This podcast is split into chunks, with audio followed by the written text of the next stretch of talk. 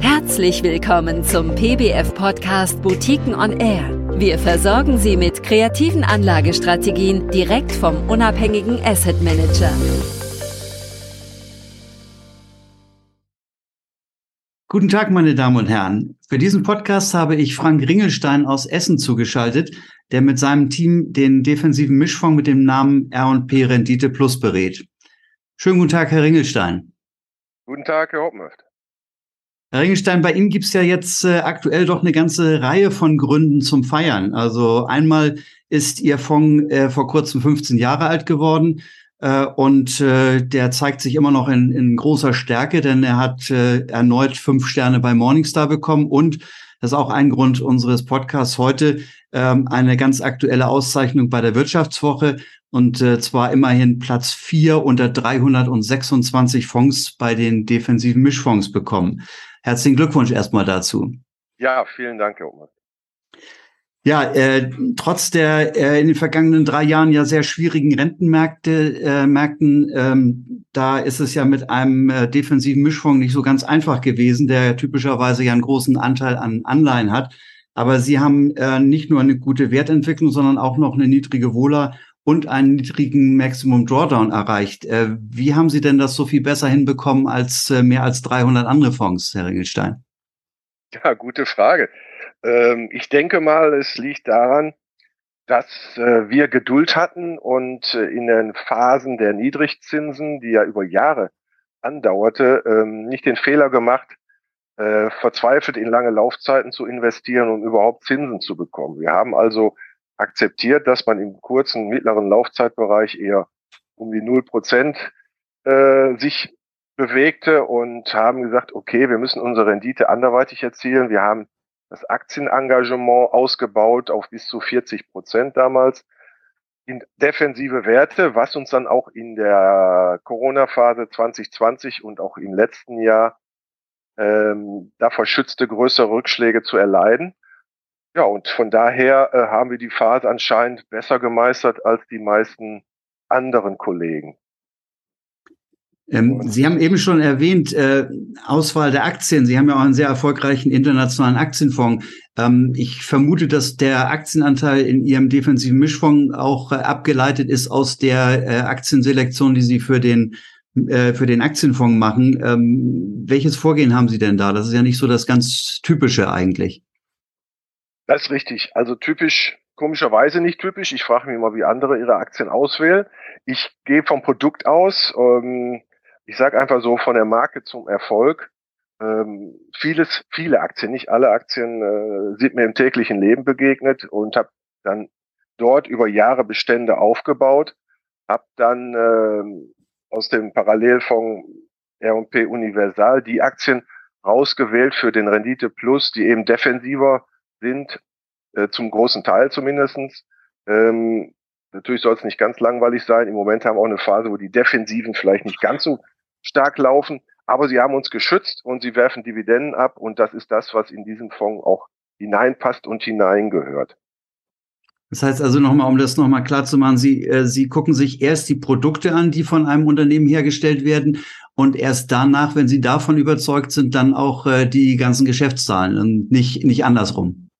Richtig, ja, irgendwie muss man ja auf eine Aktie stoßen und ähm, bei mir ist es eigentlich äh, in vielen Fällen aus dem täglichen Leben äh, und dann schaue ich mir das Produkt an, was ich dann selbst vielleicht auch benutze, siehe Apple oder äh, tägliche Sachen von Procter Gamble und so weiter. Und äh, wenn ich sehe, dass diese Produkte weiter gekauft werden, weiter gut sind, ähm, dann kann man sich die Aktie auch längerfristig ins Depot legen. Und damit habe ich über Jahre Erfolg gehabt äh, zurückzuverfolgen bis in die 90er Jahre, wo ich damit angefangen habe. Und ähm, das setzt sich in diesem Fonds dann auch im konservativen, defensiven Bereich dann auch fort, ja. Ähm, Sie hatten eben schon den Aktienanteil äh, erwähnt, den Sie äh, dann auch auf 40 Prozent gesteigert hatten in der Niedrigzinsphase. Wie hoch ist denn der Aktienanteil jetzt und äh, gab es da Veränderungen in letzter Zeit?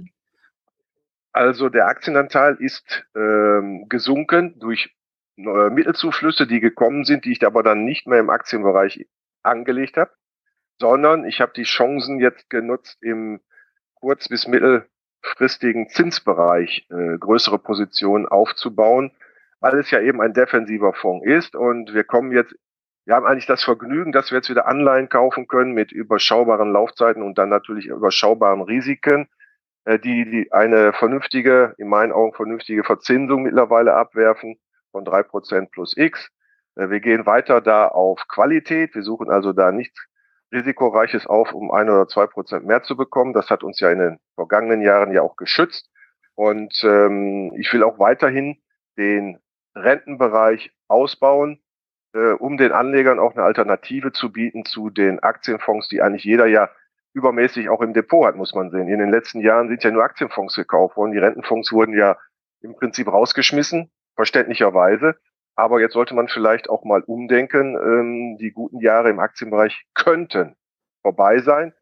Wenn das nicht so ist, wenn die Aktien weiter laufen, sind wir ja dabei und ich bin dann auch bereit, den Aktienanteil wieder bis zum möglichen 40 Prozent auszubauen. Aber im Moment auch aus, aus geopolitischen und auch aus Inflationsgründen sind wir sehr vorsichtig, haben genug Liquidität, um Anleihen zu kaufen, auch fällige Anleihen in den nächsten Monaten.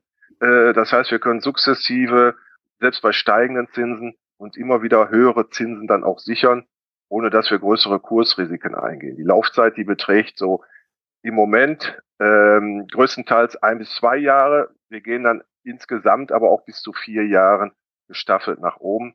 Aber da sehe ich dann eben auch die Möglichkeit, diese Zeit auszusitzen, falls die Zinsen doch nicht so äh, sich stabilisieren wie von vielen angedacht. Hm, also noch nicht äh, keine endgültige Entwarnung äh, auf der Zinsfront. Sie sind offensichtlich weiterhin zumindest auf der vorsichtigen Seite. Ne? Ja, wir sind alle keine Hellseher. Ich kenne äh, Kollegen, äh, die zig Analysten haben, die haben vor Jahren oder vor nicht allzu langer Zeit noch gesagt, wir werden jahrelang Nullzinsen haben, haben die langen Laufzeiten sich eingekauft und haben damit in ihren Fonds natürlich entsprechende Enttäuschung auch hervorgerufen. Möchte ich nicht haben. Ich möchte, dass alle Kunden wissen, dass sie äh, zumindest über eine gewisse Laufzeit gesehen auch keine Risiken oder keine Verluste erwarten sollten. Und ähm, das, damit sind wir eigentlich immer gut gefahren und die Anleger danken es uns auch eben durch Mittelzuflüsse. Prima. Ja, äh, haben Sie sehr schön eigentlich geschildert, so ein bisschen die Anlagestrategie, auch sehr vorsichtig weiterhin, aber doch äh, ordentlich, äh, ordentliche Erfolge erzielt. Ähm, vielleicht nochmal abschließend äh, die Frage, defensive Mischfonds hatten wir vorhin schon mal angedeutet, die waren ja nun lange Zeit äh, eher verpönt oder überhaupt nicht en vogue. Ähm, ja. Gibt es da schon das, das Ende des Dornröschenschlafs jetzt? Gibt es da Chancen? Äh, und äh, die Frage insbesondere natürlich, äh, warum sollten sich Anleger jetzt ihren Fonds ins Depot legen? Ja, also ähm, ich denke schon, dass jetzt ähm, das Ende des Dornröschenschlafes gekommen sein könnte, eben weil es Zinsen gibt und ein Mischfonds, der lebt überwiegend von festverzinslichen Wertpapieren. Und das war ja im Prinzip, zumindestens bei uns erstmal, ähm, relativ schlecht verzinstes Kapital.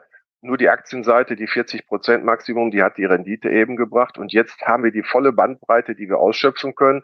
Und ich kann mir vorstellen, mit ein bisschen Rückenwind bei den Aktien, dass wir ähm, eine Rendite erzielen können in, in den nächsten ein, zwei, drei Jahren im unteren einstelligen Prozentbereich, das heißt drei, vier Prozent vielleicht äh, netto. Und das ist so mein Ziel an sich, an dem ich arbeite, was die Aktienseite bringt. Alle Kunden haben auch noch irgendwo Aktienfonds, das wissen wir alle nicht. Aber hier eine gewisse Stabilisierung ins Depot zu bringen, denke ich, ist angebracht. Die Gründe brauche ich jetzt nicht nochmal erwähnen, gucken sich in der Welt um, dann wissen Sie selbst Bescheid. Und ich denke, die Sehnsucht nach Sicherheit, die ist gegeben und ich glaube, wir können sie jetzt mittlerweile erfüllen, ja. Prima. Ja, vielen Dank, äh, Herr Ringelstein. Herzlichen Dank an Sie, dass Sie uns zur Verfügung gestanden haben für dieses Gespräch äh, und äh, weiterhin ein gutes Händchen beim äh, Fondsmanagement. Danke. Meine, meine Damen und Herren, die ISIN des Fonds und auch die Verlinkung, äh, Verlinkung weiterer Informationen sehen Sie dann natürlich in den Shownotes zu diesem Podcast und äh, seien Sie auch gerne beim nächsten Mal wieder dabei. Auf Wiederhören. Vielen Dank für Ihr Interesse an den von uns betreuten Boutiquenfonds. Hören Sie gerne wieder rein. Am besten geht das mit einem Abo auf der Podcast-Plattform Ihrer Wahl. Weitere Infos zu Boutiquenfonds finden Sie auf www.boutiquenfonds.de